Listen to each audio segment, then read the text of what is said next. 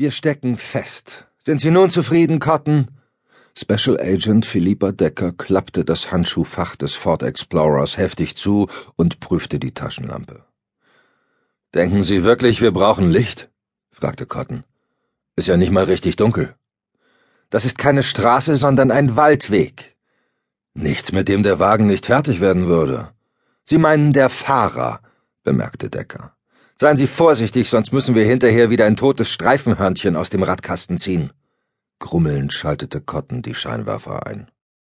Dann wendete er den Mietwagen und planierte dabei großzügig den mit welkem Adlerfarn bewachsenen Randstreifen. Ich glaube, der Weg führt zur alten Mine, sagte Decker. Es muss einige Wirtschaftswege geben, obwohl Harpers Gold längst aufgegeben wurde. Das wäre nicht passiert, wenn Harpers Hill im Navi gespeichert wäre. Es wäre nicht passiert, wenn wir hinter dem Möbelwagen geblieben wären, widersprach Decker. Geben Sie schon zu, dass Sie sich verfahren haben, Cotton. Sie können gerne das Steuer übernehmen. Danke für Ihr großzügiges Angebot. Ich werde jetzt erstmal prüfen, ob die Datenbank auf dem Pad hier voll funktionsfähig. Decker brach ab. Halten Sie mal an. Cotton trat auf die Bremse. Der Wagen rutschte leicht über den unbefestigten Weg. Die kahlen Laubbäume ringsum schirmten das Licht ab, aber auf der Anhöhe gegenüber glänzte noch die letzte Abendsonne. Dort bot sich etwa hundert Yards entfernt der spektakuläre Anblick eines kleinen Wasserfalls. Möchten Sie Gold waschen? fragte Cotton ungnädig. Er wollte gerne vor dem Umzugswagen in Harpers Hill sein. Ich dachte, ich hätte da etwas gesehen, murmelte Decker. Zweimal. Vielleicht ein Hirsch? Cotton ließ den Blick schweifen. Dabei erregte etwas seine Aufmerksamkeit, das sich gleichmäßig in der Strömung bewegte. Klemmte da ein Baumstamm an der Kante der Klippe?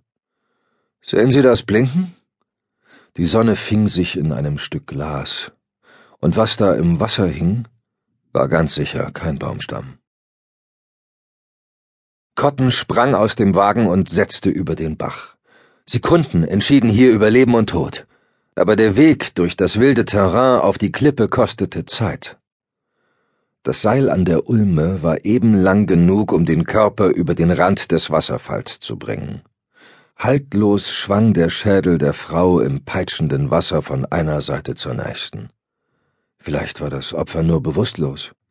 Gerade war Decker noch bei ihm gewesen, aber jetzt sah er sie nicht mehr.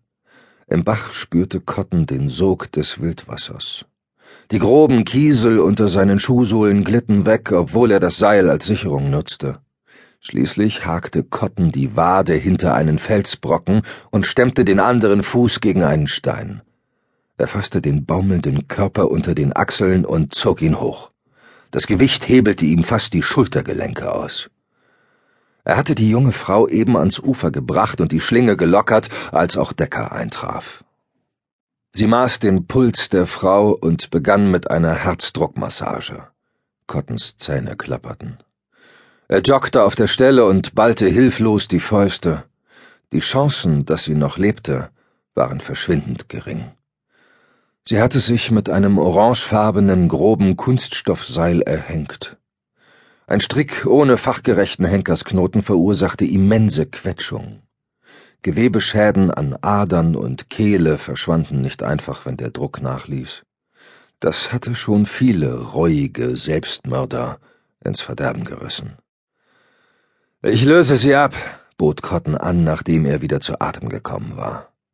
Decker stoppte die Wiederbelebungsversuche, schüttelte aber den Kopf. Der Kiefer der jungen Frau war schlaff und die Gesichtshaut purpurn verfärbt. Das Opfer war vermutlich längst erstickt.